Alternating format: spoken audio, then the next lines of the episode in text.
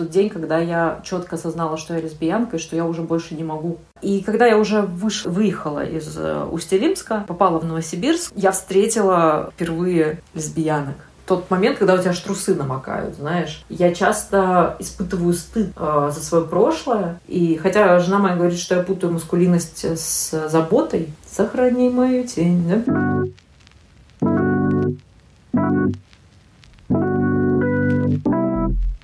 Всем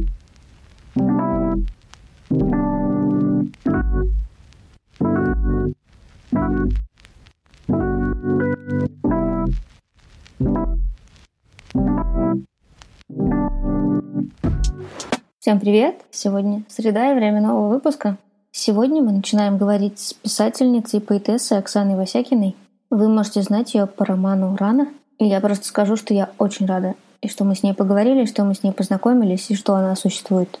Ты прямо говоришь, что ты лесбиянка. Да, я прям говорю, что я лесбиянка. Мне кажется, года... Ну вот, мне сейчас 31, и, наверное, лет 7 да, получается, лет 7 до 24 лет. У меня, так как у меня все, я писательница, и у меня нарратив, и сам по себе нарратив очень трагический, как это часто бывает у писательниц. А, я помню тот день, когда я четко осознала, что я лесбиянка, и что я уже больше не могу не быть ею. После смерти отца, когда я уже более-менее себя там привела в порядок, мне стало... У меня на тот момент уже была девушка, и я четко осознала, что все, как бы, что уже нет дороги назад. И в тот день, когда я осознала, что я, я лесбиянка, у меня было такое чувство, что с меня упали вериги. Ты просто утром встаешь, и я помню, что да, что я утром встала, стояла на кухне, это какой-то был московский серый, в Москве всегда серо, 9 э, месяцев в году. Это было какое-то московское, московское серое утро, я стояла на кухне и просто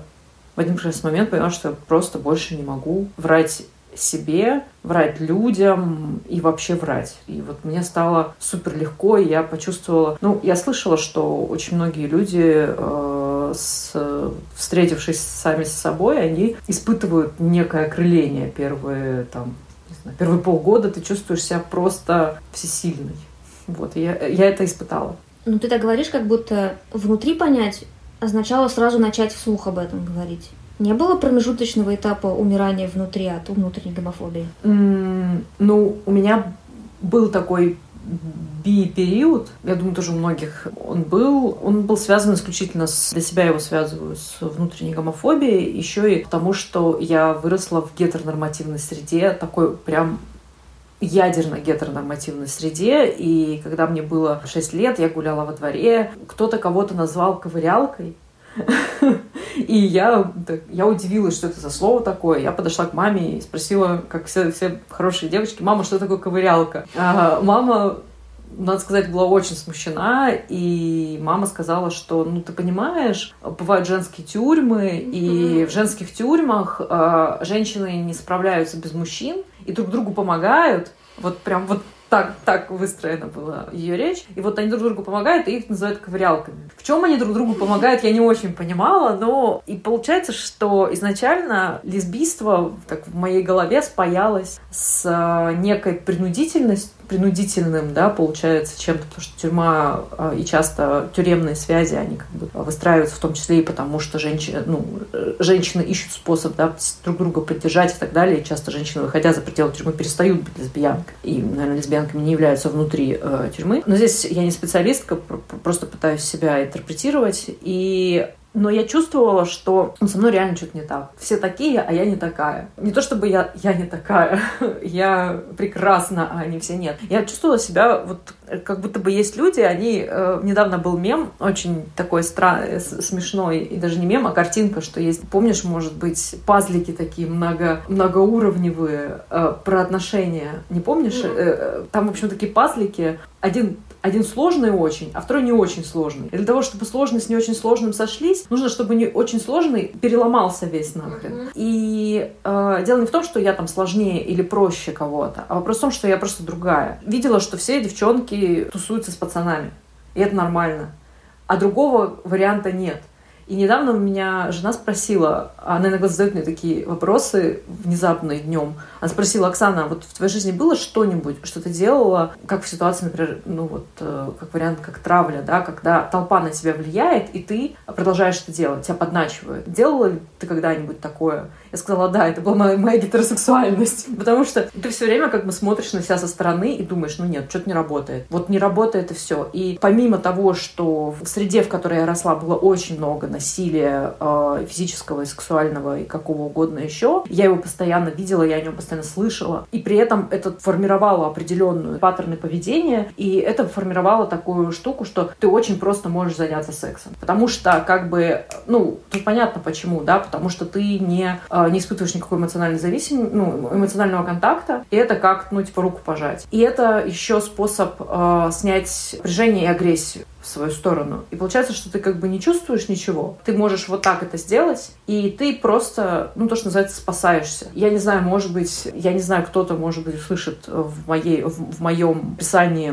ужасного всего себя, и я надеюсь, что кому-то станет легче, что они не одни такие. И когда я уже вышла из, выехала из э, Усть-Илимска э, и попала в Новосибирск, я встретила впервые лесбиянок. Это было потрясающее, ужасное, впечатление, ужасное приключение. Самое из, одно из самых тяжелых в моей жизни, потому что э, я была, то, что называется, залетная. Знаешь, бывают вот такие темные м, тусовки, в которых залетные гитры, на которых никто не смотрит серьезно, а просто какая-то девка, ей можно поиграть, э, ее можно там, ну, там, на, на ней можно отыграться за то, что, за то, что когда-то там какая-то девчонка к мужику ушла. Я вот, в общем, стала такой, как мне кажется, стала такой тоже козой отпущения. И я как раз в Новосибирске была в таком очень странном, непереходном состоянии. Я была скорее как вот действительно как туристка. И, с одной стороны, меня все ужасно привлекало, а с другой стороны, я не понимала, как вообще эти женщины живут. Вернее, как они живут, мне было понятно, что это какой-то свой быт и так далее. Мне было непонятно еще, что то, что они были достаточно лесбофобные, ну, это просто темная такая штука, очень токсичная, лесбофобная, мизогинная, все такое, как бы все немного косят под Шейн э, из Эльворда, и это, конечно, ну, такое себе. Прийти-то я бы, может быть, и хотела, меня просто там не ждали. Я там не задержалась, осталось. И, конечно же, когда ты в, таком, в такой ситуации оказываешься, тебе хочется сбежать подальше. И я, собственно, этот побег совершила еще на некоторое время. И уже только, ну, это мне было лет 20. В 20 лет у меня была девушка, с которой у нас были очень странные, тоже непроговоренные отношения, потому что это была такая арт-среда, а арт-среда — это такой тоже еще один гнойник на теле русского лесбийства. я бы это так назвала, потому что арт-среда никогда не скажет, что я лесбиянка. А в арт-среде женщина скажет, я живу с женщиной, я люблю женщин. То есть это такая, такая богемная очень постановка, с которой часто встречалась, и установка, вернее, и, и меня это ужасно пугало и бесило. Я жила с женщиной женщиной. Не жила, там у нас был секс, у нас были какие-то странные отношения, не очень проговоренные, очень тяжелые и с э, каким-то диким чувством вины, стыда за то, что мы делаем, у меня, по крайней мере. И в конце концов, да, наконец-то с меня все спало, когда мне было 24 года, и я в конце концов оказалась там, где я оказалась, и я должна сказать, что мне очень сильно помог феминизм. То есть это такой вообще заход. Ну, видимо, видимо, феминизм я и искала на самом деле, потому что мне было, ну, все форматы, которые я попробовала, они меня пугали своей такой тактичностью и непроговоренностью, а в феминизме все-таки есть попытка как-то прояснить вообще позиции и прояснить э, баланс власти и э,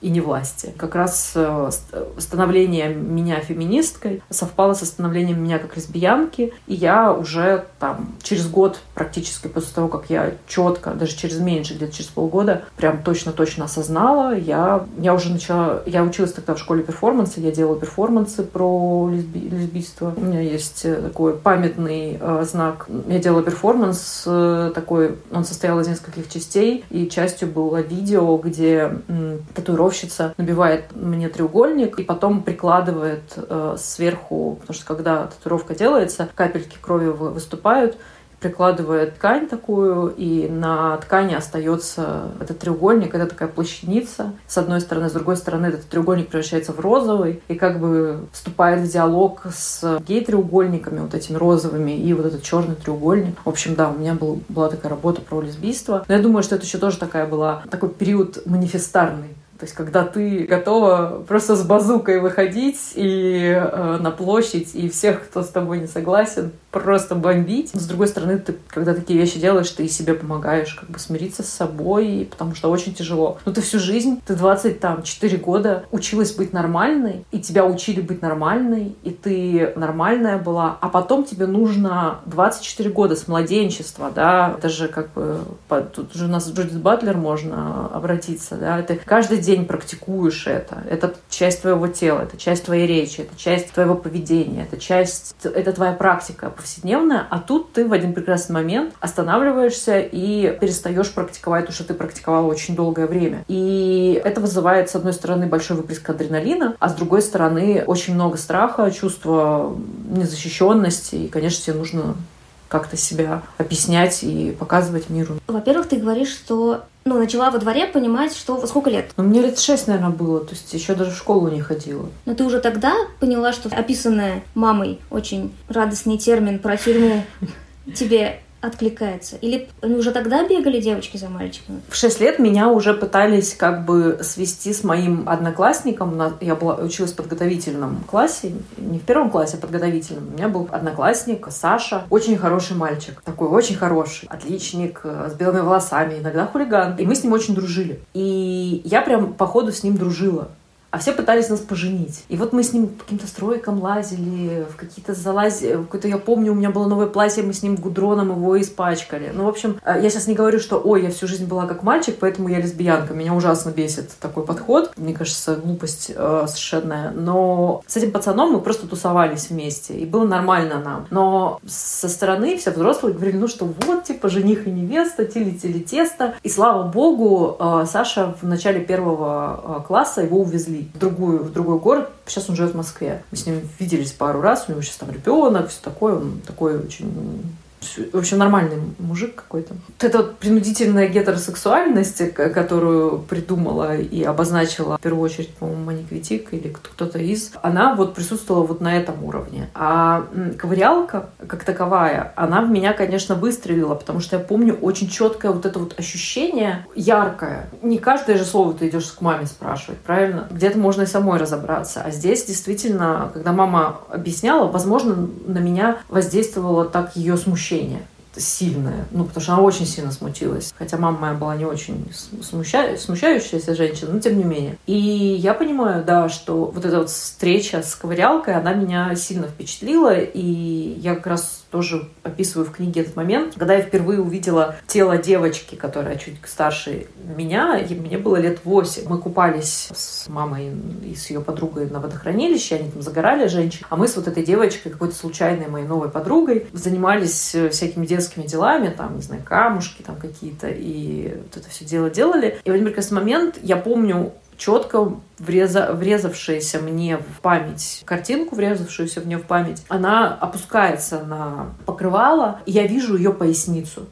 Я вот до сих пор вижу ее поясницу. И меня тогда, то, что называется, прорезало. То есть я увидела эту поясницу, я восхитилась ее красотой, я восхитилась вообще этой девочкой, потому что она была совершенно другая. А у нее была смуглая кожа, у меня белая, у нее были темные волосы, какая... у нее какие-то были другие кости, другое все, другое строение. И вот у меня было такое ощущение, что вот мне хочется ее вот себе в рот положить, эту маленькую, эту девочку, она, правда, старше меня там на, э, на год или на два была. Она меня совершенно не напугала, это ощущение впечатление. То есть это вот э, потому что это же эротическое какое-то впечатление, которое ты еще никак в культуру, которая вокруг тебя не встраиваешь, ты просто его получаешь и все. Живешь дальше с ним. И вот, вот эта вот встреча с поясницей девочки, имени которой я не помню, даже не помню ее лица, просто помню ее поясницу. Это вот было первое зерно, которое в меня попало и, конечно, проросло. Но ты понимала в каком-то возрасте, что это прям вот влечение какой-то девочки, что с этим делать? Сказать ей можно? Или сразу с первого влечения понимала, что сказать вслух об этом этой девочке ни в коем случае нельзя? Ну, я настоящее сексуальное влечение уже к девушке испытала лет в 14 только впервые, в 15. Тот момент, когда у тебя аж трусы намокают, знаешь. Когда там до 15 лет ты просто дружишь, ты просто дружишь и думаешь, что все так дружат. А потом выясняется, что не все так дружат, что ты так дружишь, ты готова вообще последнюю рубашку отдать и вообще сердце из груди вырвать и отдать, и кровь всю свою сцедить и отдать, а она все время почему-то с, с какими-то пацанами, с какими-то девками тусуется. Ну, вот эти все подруги, да, которые, которые у тебя появляются, ты на них на всех смотришь, там, не знаю, с обожанием. А потом постепенно уже выясняешь, что они на тебя с обожанием не смотрят. А потом, да, происходит вот это, произошла вот эта ситуация, когда я испытала первое в своей жизни, ну, по-настоящему то, что называется сексуальное влечение. Я ужасно его напугал, испугалась. Я так сильно испугалась, что, мне кажется, я себе перекрыла дорогу в секс очень, на очень долгий период. Именно в секс как, не как в практику, а как в желание. То есть у меня в тот день, это было раннее утро, я приехала в другой город э, к своей подруге. Ехала я, конечно, такими вот глазами и хотела ее увидеть. И когда я, я ее увидела, я испытала сильнейшее сексуальное возбуждение. Просто вот вот на ровном месте, то, что называется. И я так сильно испугалась его, что я просто себе запретила это испытывать на очень долгий период времени. Лет примерно до 20, там, наверное... А, ну лет до 19 я вообще не испытывала сексуального влечения. Потому что это фу, нельзя, страшно, плохо, противно какой? Ну это адски страшно. Ну это прям страшно. Самому себе или по отношению к девочке? Я думаю, что в моем случае это вообще страх интенсивности, потому что оно было настолько сильным, ты аж задыхаешься. То есть ты задыхаешься, и у тебя вокруг все плывет. То есть у тебя воздух становится как желе. Ну, это действительно очень страшно, потому что ты перестаешь контролировать себя, перестаешь контролировать пространство, и непонятно, что вообще с тобой будет. Распечатала этот, это мое желание вот как раз девушка из темной тусовки, и она, конечно, ну, она, была, она была харасершей. Мы с ней э, работали вместе, она просто пока никто не видит, потрогала меня за задницу. Ну, мы тогда, конечно, все жили еще в старой этике, и для меня это было, конечно, ужасно интересно и подкат. Но то, что я тогда испытала, опять-таки неконтролируемое желание, которое ты просто... Это единственная вещь, которая может тебя вести вообще, потому что так-то обычно ты себя ведешь, да, это, это, это то, что может тебя взять и тебя вообще куда угодно, да, утащить. И я, конечно, распечаталась, так распечаталась. ну, мне, мне кажется, настолько сильное было вот это состояние, которое из меня вырвалось, что, возможно, если бы я тогда сходила к психиатру или к психологу, мне бы поставили, наверное, какой-то диагноз, потому что я была ну, в сильнейшем... Я, наверное, была безумна тогда. Я была на все готова. Я была на все готова, и я не спала, не ела, вернее, ну, ела я, наверное, что-то. Но у меня была одержимость самая настоящая. Я была одержима ею. И... Ею или сексом? Е... Сексом с нею. ею и сексом, и всем, всем вместе, вот этим миром, который, который она представляла. Это был, конечно, ужасный... Я была такая безумная. Это был момент выхода альбома Земфиры с песней «Когда снег начнется». И у нашей коллеги, господи, прости, мне так ужасно, хотя сейчас уже прошло больше считай, 10 лет прошло, даже больше 10 лет прошло. А, мы работали в магазине одежды, и у управляющей магазином была такая маленькая раздолбанная Тойота. Мы вместе тусили в клубах. моя возлюбленная сидела рядом с моей начальницей, а я сидела сзади за ней, а справа от меня сидела ее жена, а я а, просто протаскивала свою руку вперед на сиденье, вот туда вдоль, как бы, получается, дверей. И она держала меня за руку, пьяная под песню «Когда снег начнется». Это был просто, ну это, это было ужасно. Я сейчас об этом рассказываю с таким восторгом, как будто бы хочу это вернуть. На самом деле я не хочу это вернуть. Это было ужасное, э, чудовищное время, но оно было настолько... Вот это был настоящий кураж, то, что называется. Прям адский кураж. И, конечно, мне сейчас уже ужасно неловко перед ее женой, ну, хотя же они уже там давно уже разошлись и все такое. Но я понимаю, что творилась какая-то дичь. Мне кажется, нам поднасрало всем то, что это же то же самое, что у тебя было, поменяй на как будто вам всем по 14. И это уже нормально. Но, типа, вот это... Если бы нам всем можно было испытать эти чувства в 14 и творить эту херню, ошибаться, сидеть, держаться за руки, пока у твоей девушки есть девушка, это все там, там можно было делать. Вам легально можно было творить херню. Нам но так как нам тогда ее творить было нельзя, нам уже досталось творить херню типа в 30 с работами, а это другие ощущения, это все равно ответственность. Ты да. понимаешь, что это уже не то же самое, что эта девушка твоя 14 лет. Они реально у них быт совместный, там, да. я не знаю. Деньги какие-то, какие-то обязательства, конечно, но это жопа. И тот же секс дурацкий. В 14 ему легально случаться дурацкому. Да. Когда он случается после 20, это остается более травмирующими событиями. Конечно, да. И да, мне... я с тобой вообще совершенно согласна. Мне прям жаль, что нам вот ну, не получится все. докуражиться этого. Да, не докуражишься, нет. Да, я, я, кстати, тоже чувствую себя как будто бы, ну, обделенной. То, что ты говоришь про 14 лет. У меня есть, да, чувство, что у меня украли опыт мой.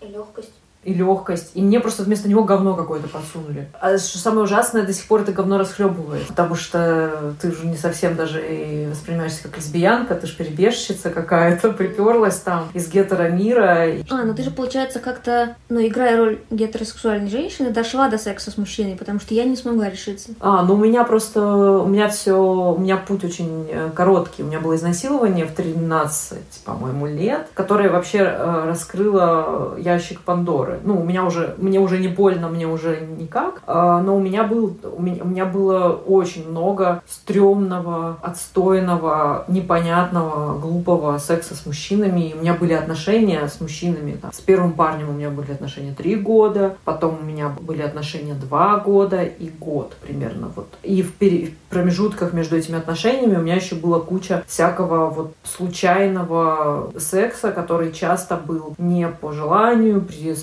принуждением, и, и много было насилия, и я была, ну, я вот покалеченная гетеронормативностью женщина просто вот то, что называется до, до, до корней волос. И я, ну, я часто с, с этим... У меня был момент, когда я прям отгоревывала вот эту свою гетеросексуальность, потому что у меня был момент, что я просто ненавидела вообще все, что со мной было. И, то есть это вот такое чувство, знаешь, когда м, ты идешь, я это сравниваю с коридором, ты идешь по коридору, и он только один. Но ты знаешь, что параллельно есть коридоры. Но все двери в эти коридоры, они забетонированы.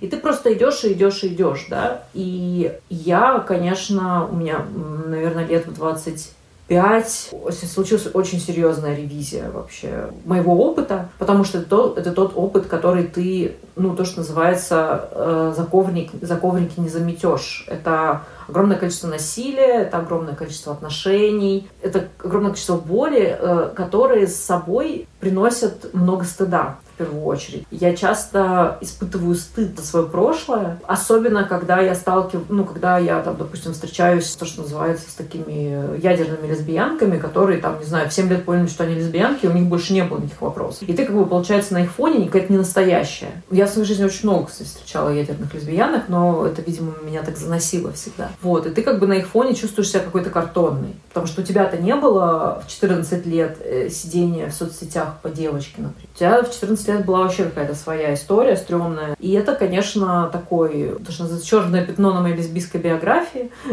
которое я периодически об этом думаю. И, и плюс ты еще все время сталкиваешься с тем, что все на тебя так смотрят и думают, что ну ты все равно как бы обратно вернешься там к этим мужикам.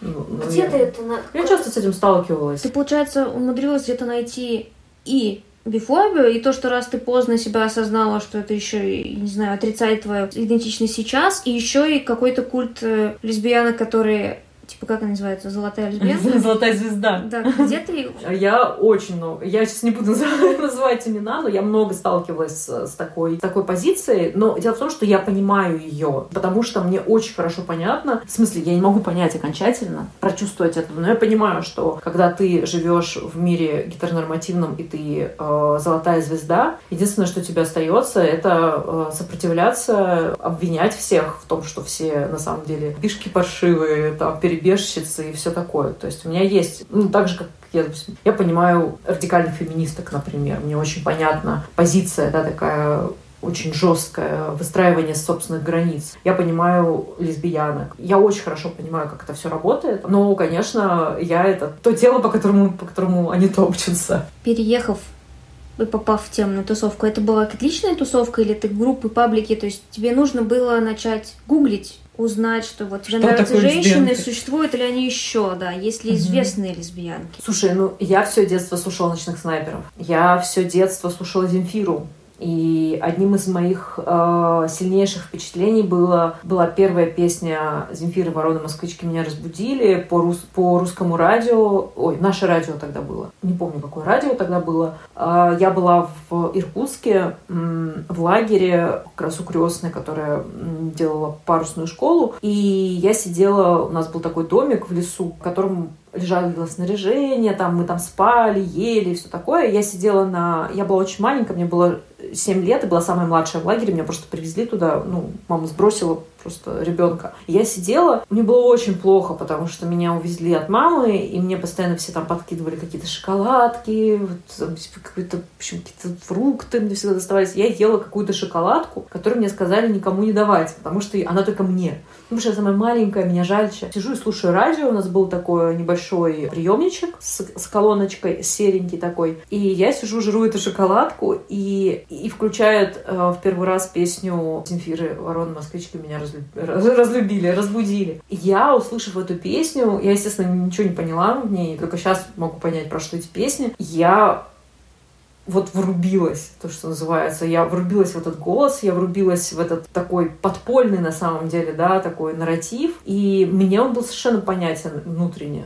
И потом у моей крестной была такая кассеты, тоже какие-то сборники рока русского, типа там, не знаю, Гата Кристи, вот это всякое, в общем, Би-2, что там еще, в общем, кино, гражданская оборона, ну, в общем, вот эта коробка с кассетами, и там была э, кассета-сборник, на которой было три песни ночных снайперов, еще ранних, вот этих рок-н-ролльных, с очень говенным звуком, э, «Сохрани мою тень», Сохрани мою тень. Да? Потом песня «Процент сумасшедших в нашей квартире увеличится, если ты не придешь». И вот эти две песни я точно помню очень хорошо. И я их слушала, вот прям я перематывала кассетный магнитофон и слушала, и слушала, и слушала. И потом, когда я уже стала чуть повзрослее, у меня появился, ну, во-первых, у меня был кассетный магнитофончик. Все-таки я росла в 90-х. И потом у меня был CD-плеер, мне мама купила, чтобы в наушниках слушать. У меня был альбом «Тригонометрия». Я ходила по пустырю в Устилимске, и слушала тригонометрию. И это мне было абсолютно понятно. Несмотря на то, что я совершенно не понимаю всех этих слов, я не понимаю, о чем идет речь. Э, я ни разу не была в Петербурге, и я не понимаю что такое по мостам, по мостам, по помостам рядом с тобой, но так далеко от себя, и вот это солнце в лицо, и э, небо безоблачное, и так далее, и так далее, и так далее. Вот этот весь антураж петербургский, о котором они поют, он мне до сих пор не близок, я должна честно сказать, не люблю Петербург, э, туда приезжаю крайне редко, только по делам, но я, да, я не типичная лесбиянка, видимо, а, зато моя жена любит Петербург, у нас все нормально, у нас баланс. Я люблю Москву очень. Но мне то чувственное, которое было вложено в эти песни, на уровне вот ну, то, что называется на уровне есть такое понятие габитус, да, на уровне вот этого сложного комплекса голоса, интонации, э, нарратива, тела, вот, которое было в, в этих песнях, оно мне было абсолютно понятно. И я себя идентифицировала с ними. И мне было вообще ок. И, конечно, Земфиру я слушала, у меня были все, вся комната была в плакатах Земфиры. Важно было знать, что Земфире нравятся женщины? Или было по барабану? Я не знала. Я не знала, дело в том... Нет, ну догадываться, да. думать, хотеть. Я ну, не думала об этом. Тут еще вот же в чем дело. У меня доступ к интернету прям вот серьезный появился, когда мне было лет 17. Я человек, который вырос в, в аналоговую эпоху. Представить себе это сложно, но я черепаха, видимо. В Усть-Римск доходили только был киоск с журналами. И туда приходили все звезды, молоток, спасибо Федору, Кул, несколько журналов, из которых я делала вырезки, которые висели у меня на стене. И вот что важно, я недавно буквально э, кто-то в Твиттере написала, что когда у нас будет женское, женское государство, э, считаю гимном нужно поставить глюкоза ностра глюкозы. И я вспомнила о том, что была такая песня, и я переслушала весь альбом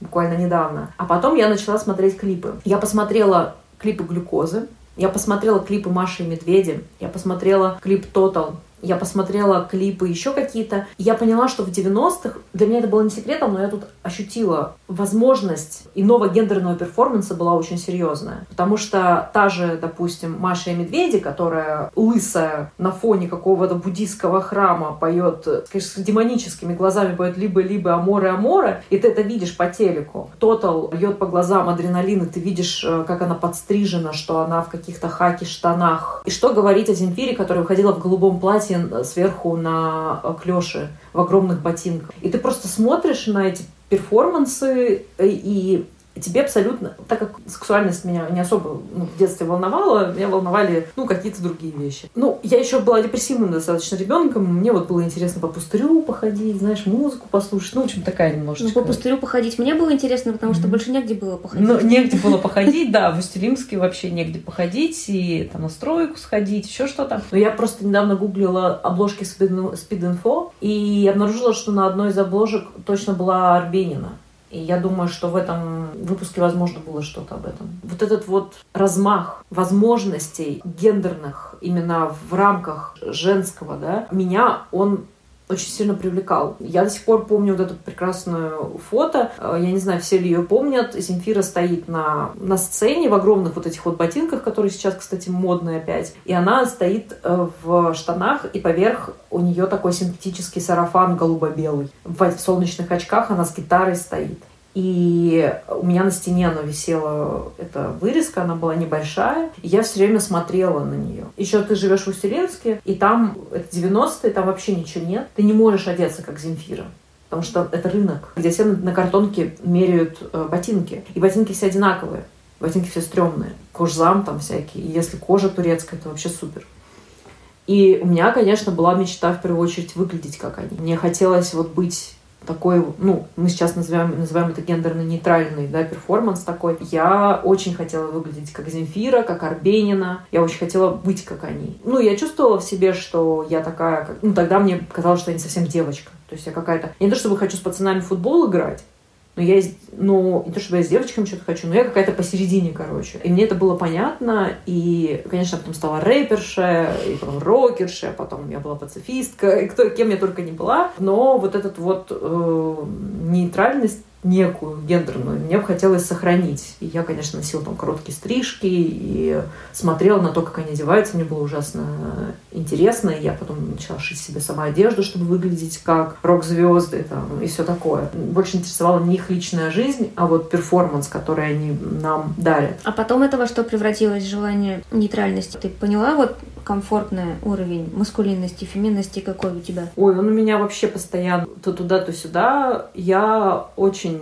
ну, я как флюгер. И хотя жена моя говорит, что я путаю маскулинность с заботой часто. Потому что, допустим, если рядом нахожусь с феминными женщинами, мне сразу хочется быть такой, типа, заботливой. Но э, Элина говорит, что я, типа, путаю маскулинность с заботой, что я просто превращаюсь в мамку. Я играю очень много, потому что, то, что называется, много площадок для реализации. Если я иду на телепередачу «Культура», я надеваю платье, как у народоволки, и делаю вид, что я такая э, революционерка из Института благородных девиц э, конца XIX века. Если я иду там, не знаю, в пространство, где, где мне не нужно никого, что называется, ангажировать, то я одеваюсь, просто надеваю футболку, джинсы, либо просто какие-то брюки, кроссовки и casual. И в этом casual живу. А вайб? Вот ты еще говорила, что когда красящая тебя женщина ухаживает за, mm-hmm. за тобой, что это типа обычно это так делаю я. Mm-hmm. То есть ты это когда понимала, что вот мне нравится женщина, и это значит, что это я должна проявлять к ней внимание, и прям я должна проявлять внимание все время, или тебе ок, если и за тобой ухаживают. Ну вот этот вот баланс mm-hmm. власти. А, ой, я вообще, я фемка.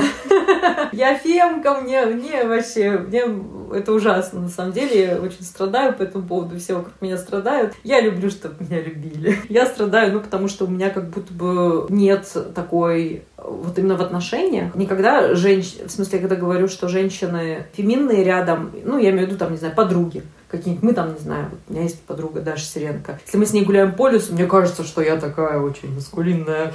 Вот, на самом деле нет.